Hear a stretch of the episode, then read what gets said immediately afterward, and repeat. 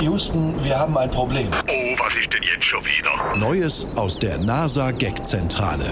Houston, wir haben einen schrumpfenden Mond. Oha, wieso das?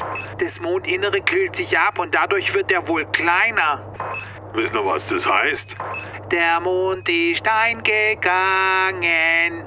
Genau, oder kriegt noch mehr Falte das Mondgesicht. Ja, richtige Krater.